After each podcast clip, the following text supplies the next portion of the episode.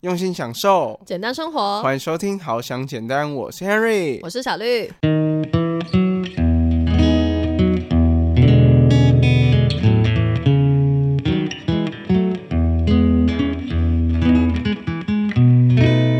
就是把它当成伏地魔的概念，不想要 提起。那你肯定是昆虫界的哈利波特了。我希望我是哎，我希望有一天我可以有什么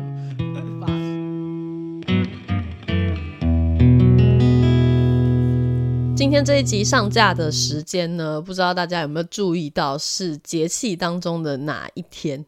哇，这个节气这种东西，Henry 好像对于这种农民历上面这种节气，真的是非常非常的不了解。就现在一般人比较少会注意到啦，顶多可能就知道，可能冬至、夏至，嗯，因为冬至要吃汤圆，大家就会记得要吃，所以就知道冬至这样。就是跟吃的有关的就会记得。嗯，这其实冬至它不是那个农民历上的日子，它不是农历的日子。嗯，冬至应该比较算是国历的，因为它每年。的冬至都是同一天嘛，嗯，所以它是国历的日子。我一直都觉得，是是是，我之前有去查过。我之前就一直觉得说，冬至听起来比较像是一个传统的节日，所以它应该是农历的日子吧？但其实不是啊，它不是每年都是十二月二十二吗？你知道二十三？你知道我真的是很没有在 care 这个的人，嗯，因为我通常呢会知道那一天冬至，就是看到哎大家怎么都在吃汤圆，然后说。哦，今天冬至哦，哦，今天冬至哦，嗯，就是，然后我就跟着一起蹭汤圆。你要家里的人或者是可能同事朋友在吃，你才发现哦，今天是冬至了，这样，嗯，对你才会发现的日子嘛，对不对？我其实平常也没有那么注意节气，但是一年当中的这一天，我都会特别特别的注意。那到底是什么样的节气让小绿心惊胆战？这个节气呢，就是惊蛰。哈。金子，金子，很尊重哦。对，应该很少人会听过这个名字啦。这个“惊”呢是惊吓的“惊”，然后“执”呢是一个执着“执”加上重部的这个字。会，对啊。对，悔部悔部，国文很差哎，小绿。讲虫的话，大家会比较有那个，就是听起来比较形象啊，比较知道是哪个字嘛。对，反正就是有边读边，没边念中间，好吧？所以那个字其实就是念直这样。然后它的这个意思呢，代表的是说，就是顾名思义，它下到了虫子嘛，就代表说这个时候是呃正值春天，然后天气就在回温嘛。现在大概其实是春天，虽然嗯最近的天气就是又有寒流，然后突然又很热，就是有点混乱。可是正确的节气其实是按照的就是大地的时间去做运行，然后去编排的嘛，那是正常的时间，就是不能把那个地球暖化的这个因素考量进去。那因为现在地球暖化，所以有点乱，大家可能就更无感啊。反正真正的金值，它代表的是说，这个时候在冬眠的小虫子们。他们都会因为就是天气变热了，然后所以就开始知道说，哦，这个时候他们要出来，啊，那个开始生长了，开始出来活动了的日子。哇，难怪小绿会对于这个日子特别的心惊胆战。没错，因为这个时候呢，我就觉得，好天哪，就是我开始要备战的时候了。因为小绿最害怕这种就是六只脚的生物，八只脚或是。以上不管有几只脚，反正两只脚以上的我都挺怕的。因为大部分的昆虫都是六只脚。对啊，昆虫只要是昆虫界的生物都是六只嘛。然后因为蜘蛛不是昆虫，反正它就是另外一类的，它是八只脚。不管只要是两只脚以上的我都害怕。两只脚以上的，对，两只脚的我就是还好啊。哎，可是其实啊，那个狗猫不算了。那那种猩猩你不怕吗？它如果出现在我面前的话，可能会觉得有点可怕。但如果在动物园里面，我觉得还好。废话，在动物园里面，我连老虎、狮子都不怕。但你在非洲大草原遇到，我看你怕不怕？不管，我们今天要讨论的是金子，好吗？就这个虫子的部分。但为什么要特别讲到这个日子？我是觉得很有趣的，因为每年这个时间呢，通常我都会就是去做一些前置准备，来面对我的恐惧。就是可能去准备一些什么种一些驱驱虫的那种花草啊。嗯，这个我倒是还没有试过，但但是可以之后都来试试看，就是带一些嗯那个驱虫的植物，可能放在房间里面，搞不好是一个好的选择。我今年可以来试试看。那我平常会做的是，就是用酒精跟精油做一个防虫喷雾。然后开始在家里的可能阳台啊，然后一些阴暗小角落啊喷一喷，就让他们可以远离我家就对了。希望他们真的不要来打扰我，因为他只要一出现，我就会知道吗？我就会搬救兵。我我可能不会亲自动手，但是会搬救兵，就会就是想要他们快点离开我房子就对了。你知道想到那个搬救兵，我就想到那个画面。有一次我们讲电话讲到一半。然后呢，小绿就哦要哭要哭，他说哦他刚刚在那个阳台看到一只很大只的蟑螂。你不要称呼他的名讳，我不喜欢称呼他的名讳。卡可罗去，我不管了，反正就是我连就是要提起他的名字都很不愿意。这个我记得之前录 podcast 有讲过，就是把它当成伏地魔的概念，不想要 提起。那你肯定是昆虫界的哈利波特了。我希望我是哎，我希望有一天我可以有什么法术魔咒，可以把他们就是你知道，拜拜。好，所以今天就想要透过惊蛰这个节气呢，来跟大家分享有关恐惧的呃一些讨论。对我其实每次就是遇到你知道吗，受到巨大的惊吓，被这些两只脚以上的生物。吓到的时候呢，我真的很常在思考一件事情。嗯，我就会想说，这些东西到底存在的意义是什么？为什么我会这么害怕他们？我实在是想不透，就是真的很怕，超级超级怕。我也不知道在怕什么。就，呃，你理性去想，就我爸每次会跟我说，他们就是比我小了好几百万倍，然后我在那边怕他们，不知道什么意思。你听起来很合理啊。但就是怕，不知道什么办法，就是觉得很怕，很可怕。然后他问我说：“为什么怕？”我也说不出个所以然，可能就是觉得他很丑，听起来很政治不正确。但是你这个外貌协会天秤座，可是就觉得很可怕。我实在是真的想不透为什么，所以我每次只要遇到这件事情的时候，我就会开始想到底为什么要这么害怕，仿佛把它当成人生的意义在思考。真的，我真的很严肃，你知道吗？我真的很想要克服这件事情。我也想要不怕，我想要说，因为他们就是你知道，除非我移民吧，就移民到没有这些生物的国家，有吗？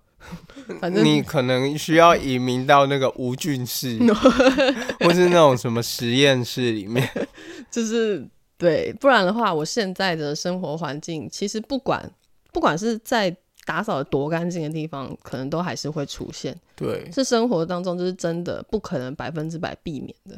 嗯，对，所以我无法改变他们，只好改变自己所以我就开始思考，到底为什么人会有恐惧这件事情。对，嗯。所以今天主要的重点呢，就是刚才听了我们讲那么多小绿害怕的事物之后，我们就要来跟大家聊一聊如何面对恐惧这件事情。好，那一开始我们就来把恐惧分类一下，就到底恐惧有哪一些？我我自己大概分类的，这个应该没有什么学术上的去分类，学术上比较多的可能是一些症状，就是一些病症啊，比如说有些人有那个嗯惧高症。或者是说有他有那个恐虫症，哎，真的有有那种恐虫症，但是我觉得我还不到那个地步，就是到变成一个病的程度，但还是很害怕。对对，然后这个分类呢，是我大概自己把它分成两类，就是分成有形的恐惧，还有无形的恐惧。OK，有形就很简单嘛，就是刚才我说到的的那些生物们，然后或者是像有些人很怕鸟类，你有没有遇过？有些人是很怕鸟，就是只要是有那个鸟喙，然后他们那个嘴巴有那种喙的生物呢，他们就很害怕。哦，我之前有遇过有一个学长，嗯，他是很怕鸡，嗯嗯，就是他只要看到那个桌上有没有板的那种，都会有那种。那个那个叫做什么土鸡，嗯哼，那种一整只的，他就很害怕。然后他看到他都会要人家先把那个头啊 用掉，然后他才敢 才敢吃一些白斩鸡的那个鸡腿啊跟肉那些的。嗯，听起来就觉得很荒谬，对不对？你就会无法理解他为什么会怕这些。对，这个时候你就必须要有同理心，你知道吗？因为每个人都有自己怕的东西，你就把它当成是说。就是那就是你也有怕的东西，只是他怕的东西刚好是跟你不一样。对对对。然后也有人怕鱼啊。嗯。这个我最印象深刻的是那个《小时代》的电影，我不知道你有没有看过。反正里面有一个角色啊，叫公明，就是一个也是一个女主角的那个老板的角色。嗯。他超怕鱼，就是他平常都超有威严的，然后。看起来就是天不怕地不怕，非常的严肃的一个人。但是只要鱼一出现在他面前，他就会怕的要死，这样就是反差很大，就怕鱼嘛。然后这这就是或者是恐高，恐高也是一种，就他是害怕那个很高的地方嘛。然后还有一些病毒，对，这个是近期因为那个 COVID nineteen 嘛，我相信有很多人也会就是有过度的这种害怕，就害怕说哦，就是外面有病毒，然后会不会把我们怎么样这样。现在可能大家比较没有感觉，但是在疫情特别特别严重的时候，那个时候我记得是在可能两年前吧，那个时候五月爆发的时候，然后还是要必须出去上班的人，应该会觉得就是对于病毒的恐惧是就是很害怕，因为那个时候你不知道感染了会怎么样，然后可能那个疫苗又还没有到，有很多很多不确定的因素会让你觉得很害怕。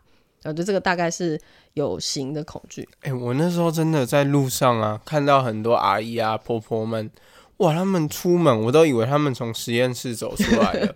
哇，那个眼镜啊，然后口罩，那个配备，然后感觉好像把那个七孔都要堵住，然后任何都不能跟那个外界接触，跟外界有一点接触。嗯，对，那时候我就觉得，哇，这个真的可能有一点点过度恐惧。嗯哼哼哼，对，但是还是能理解他们啦，就他们还是为了健康着想嘛，所以就是做这些措施。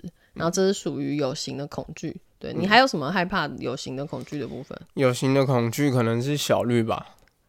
OK，我们下一步。我 PTT 协会的，什么意思？听不懂。怕太太。好，谢谢。好，我们下一个是无形的恐惧。对，无形的恐惧呢，它就是比较内心层次。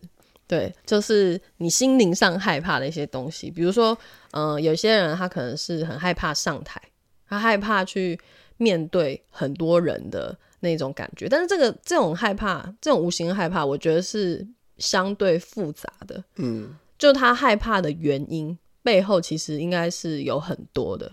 比如说，像怕上台，它好像是一件事情，但是他怕上台的背后，到底为什么怕？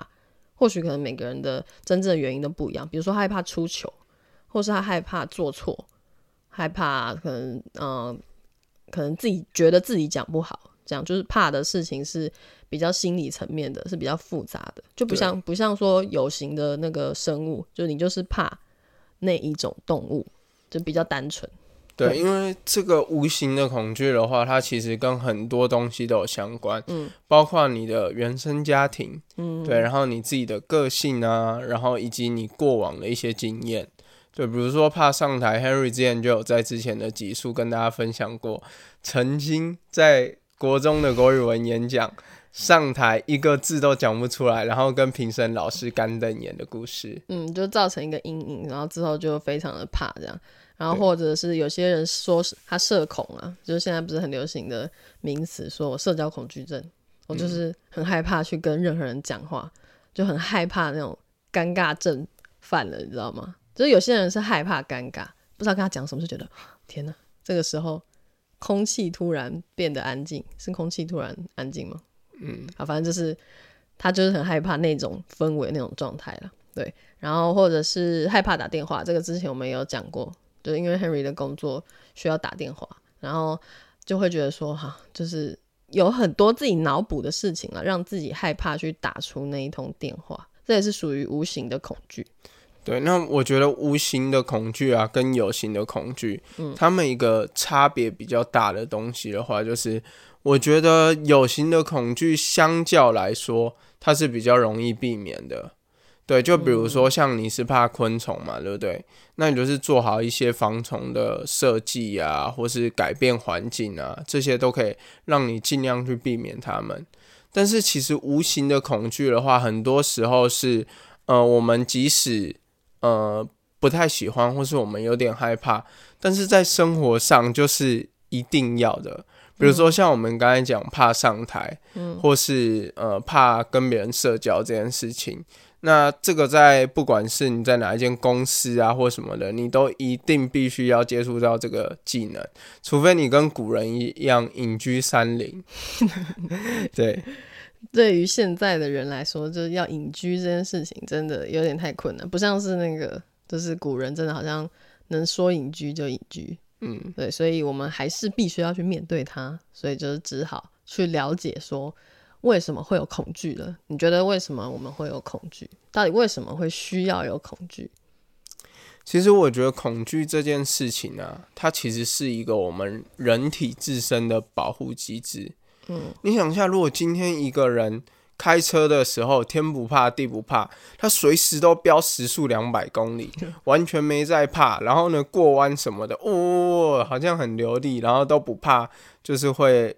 呃，刹不住啊，或打滑什么之类的，那这对他来说是有生命危险。这种人就是应该不存在在现在的社会当中。对，这这个是一个比较夸张跟激烈的比喻。嗯，对。那为什么我们会小心开车？然后我们开车的时候要眼观四面，耳听八方，就是因为我们怕出车祸。所以就演化上来说呢，恐惧呢，它其实是让我们可以避免掉危险。嗯，对，就是。想想嘛，这其实也非常有道理。如果我们一直都天不怕地不怕，那应该早就被老虎吃掉了。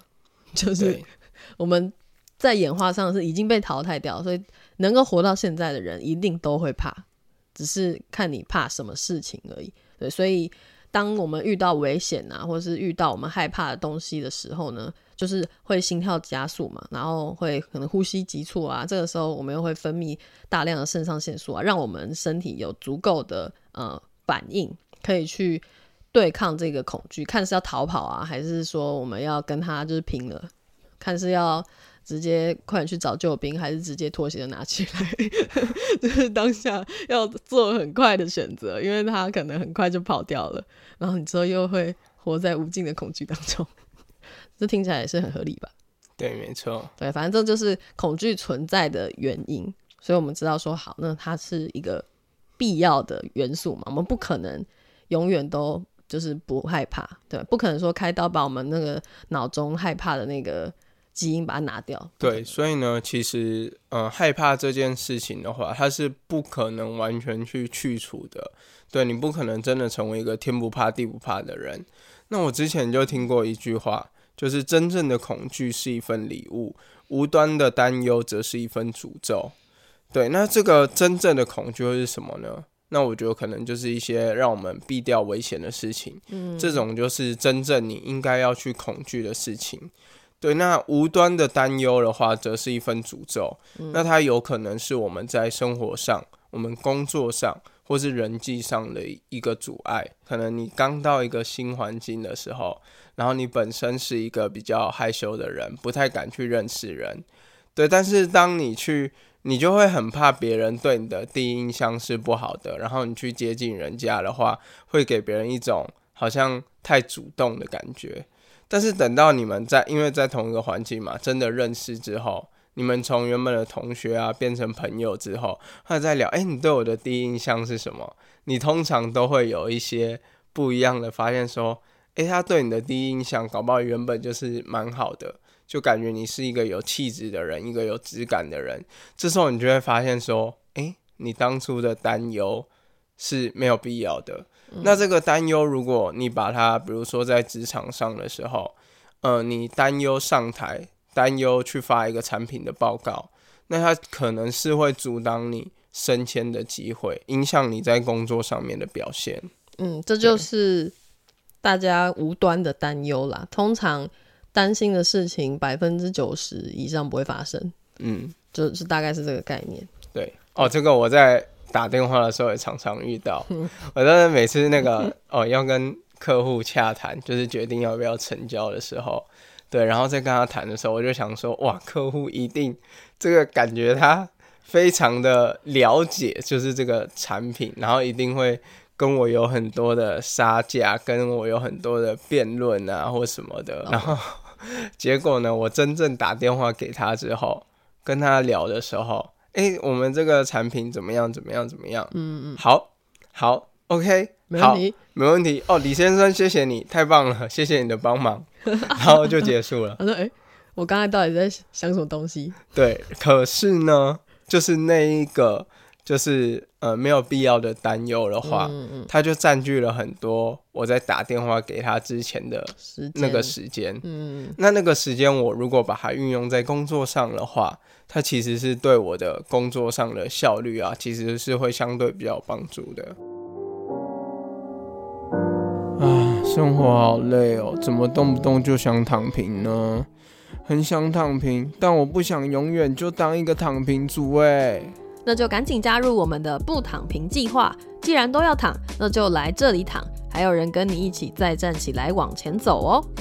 哇，太棒了！那我们赶快点选资讯栏连接，就可以加入社团，马上开始属于你的不躺平计划。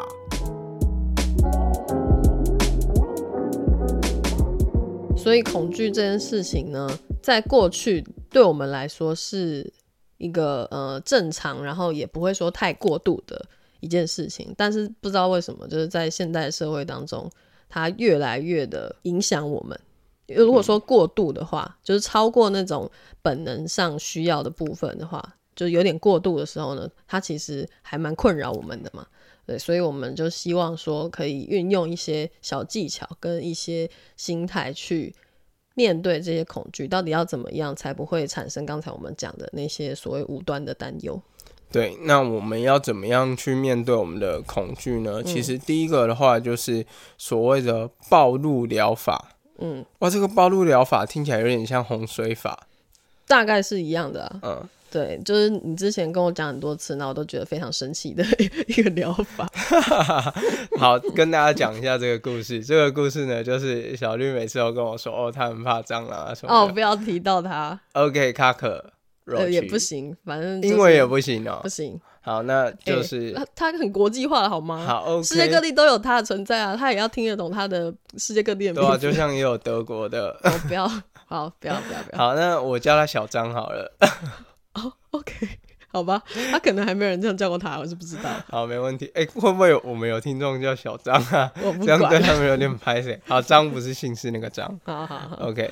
总之，我就跟他说：哇，你既然那么怕小张的话，那我下次买那种去喂红龙的那种一袋的那个蟑螂，然后呢就直接撒给你。哦，那个小张，直接撒给你看，然后你看到哇一堆小张哎，我不怕了，这样。你以为这种过程就是这么轻描淡写就会过去吗？好了，当然不是啦。你要是真的做这件事情的话，我真的是会直接分手。我没有在开玩笑。我当然也不可能直接去做这件事情啦。第一个做这件事情，虽然我没有很怕小张，但是我就觉得他们也不是很干净的东西。所以就是我比较不是怕，是讨厌。嗯哼，对对，所以这个疗法呢，它其实有它的道理在。嗯，对，就我们会害怕这些东西，其实一定有它的原因的嘛。或许是可能对它的位置，或者你刚才说的，觉得它很脏，然后或者是呃害怕高的人是觉得很危险啊，就是可能你一不小心失足就会死掉啊之类的，就是一个你无法掌握。而导致的一个对于未知的害怕嘛，对对对，所以这个铺路疗法呢，它就是要让你多练习几次，然后在这些情境当中呢，你可以掌握说去面对这些恐惧，你要怎么样去掌握当下的这个主导权，就是你可以控制的话，如果一切事情都是你可以控制的，你知道会发生什么事情，那你是不是就不再会那么害怕？对，那。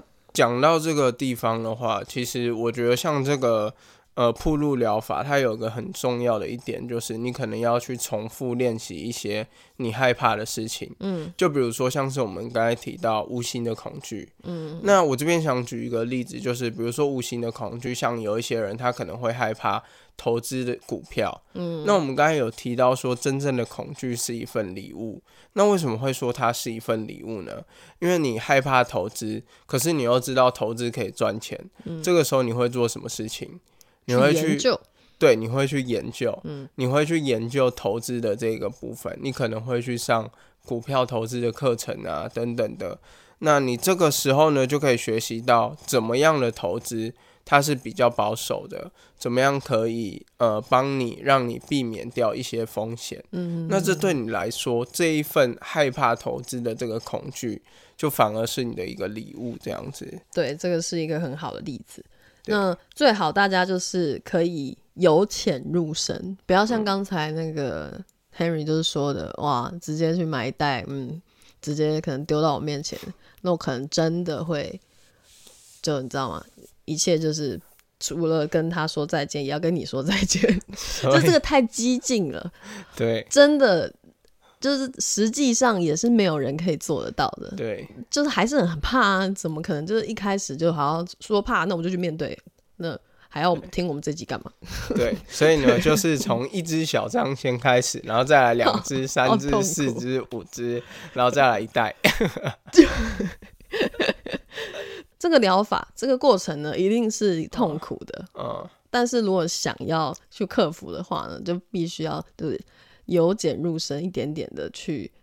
让自己去面对了。好了，虽然我们刚刚呢一直提到这个小张的例子，嗯，对，但 其实我们会一直提这个例子的话，只是因为小张这个故事稍微比较有趣，然后我又可以稍微欺负小绿一下。OK，这个也是很多人就是心里的心魔，好不好？是是没错啦，但是其实我们录这一集 Podcast。最主要的是希望大家可以去克服一些无形的恐惧，然后帮助到有形的也可以啊，就是有形的当然也可以，可以有形的你可以去避免嘛，就是你可以去做一些驱虫或是等等的这种或改变环境，嗯，这些去调整，嗯，对。但是其实我们这一集很重要的一个是去克服无形的恐惧，嗯，它可以在让你在不管是人际关系。或是在事业上面都会有一些不一样的成长，跟以往不一样，面对害怕这件事情的一个方式。嗯，没错。对，那我们第二个要讲到的方法呢，它其实跟第一个是还蛮相关的。第二个，它的方法就是你去了解它。那什么是了解它呢？就是你必须要自己去厘清，说你到底为什么害怕，要知道了解。你害怕的原因，那你就会比较没那么害怕。就以可能 Henry 打电话的例子来说，就是害怕的原因有一二三四五，但其实可能一二三四都是很不确定的，很没必要的。然后你就知道说，哦，好吧，那个人确实是怎么样的，你也不知道，所以你只有打了之后才知道。那这个时候你就会知道说，好，那我就是该打下去了，然后就去打，这样。所以你已经了解了你害怕的原因，其实可能。大部分是没有道理的、没必要的，就是太多虑的部分，那你就会去行动。其实你多去跟他接触，就第一个铺路疗法嘛，就是多练习、多接触。啊，多练习、多接触，你就会多了解他，多了解他，就像小绿刚才讲的，嗯，你就比较不会害怕他，嗯，因为知己知彼，百战百胜。嗯，没错，对。对，就是第一点跟第二点比较像是，它其实是。同样的概念，但第一点比较，嗯，可以针对有形的恐惧，然后第二点呢，就是去针对无形的恐惧。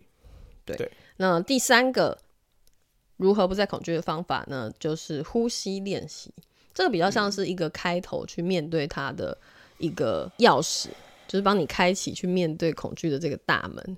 它是一个，呃，很简单的一个方式。嗯，呼吸呢，就是平常大家都会呼吸嘛，但是平常大家的呼吸是属于胸式呼吸，就是我们平常呼吸呢，通常不会这么的，就是像刚对，像刚才 Henry 不知道大家有没有听到一个很深沉的呼吸，明明就录 p 开始 a 在那边呼吸，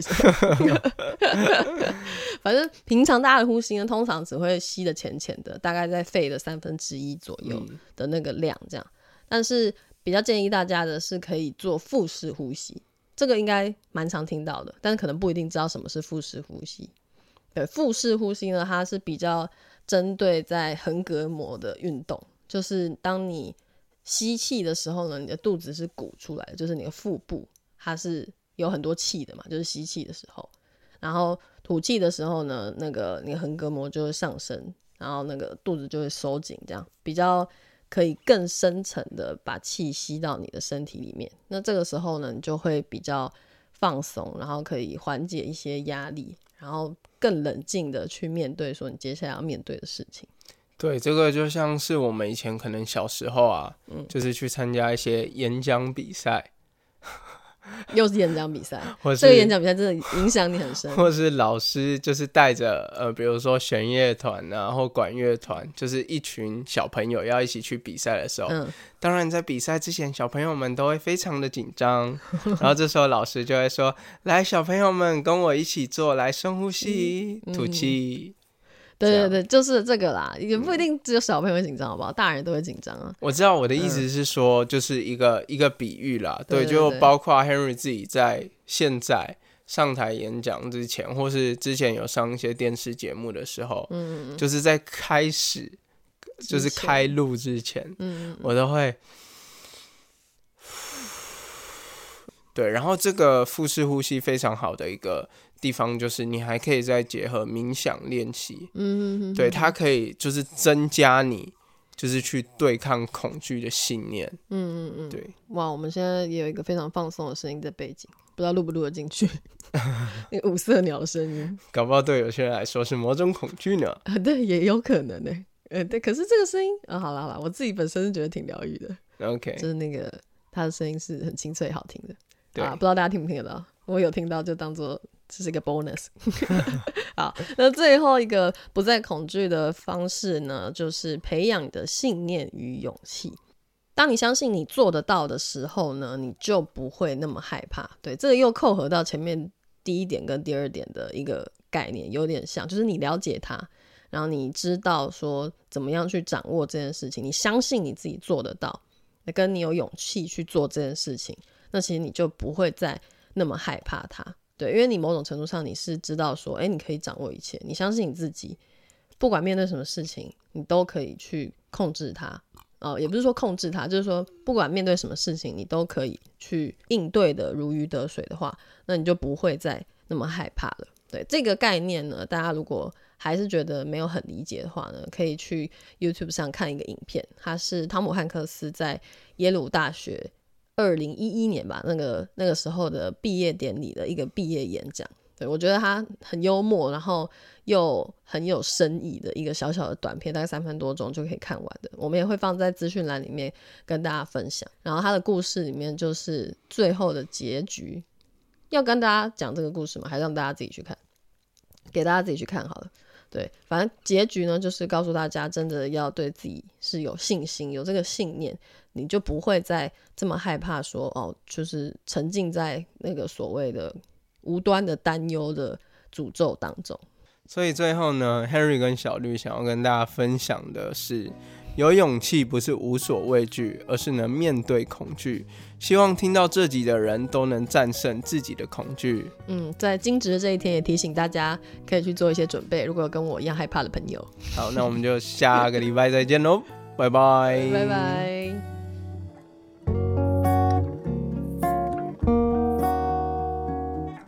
如果喜欢好想简单，可以点开资讯栏连接，用每个月一杯咖啡的钱赞助我们。也可以到 Apple Podcast 给予我们五星评价，分享你的想法哦。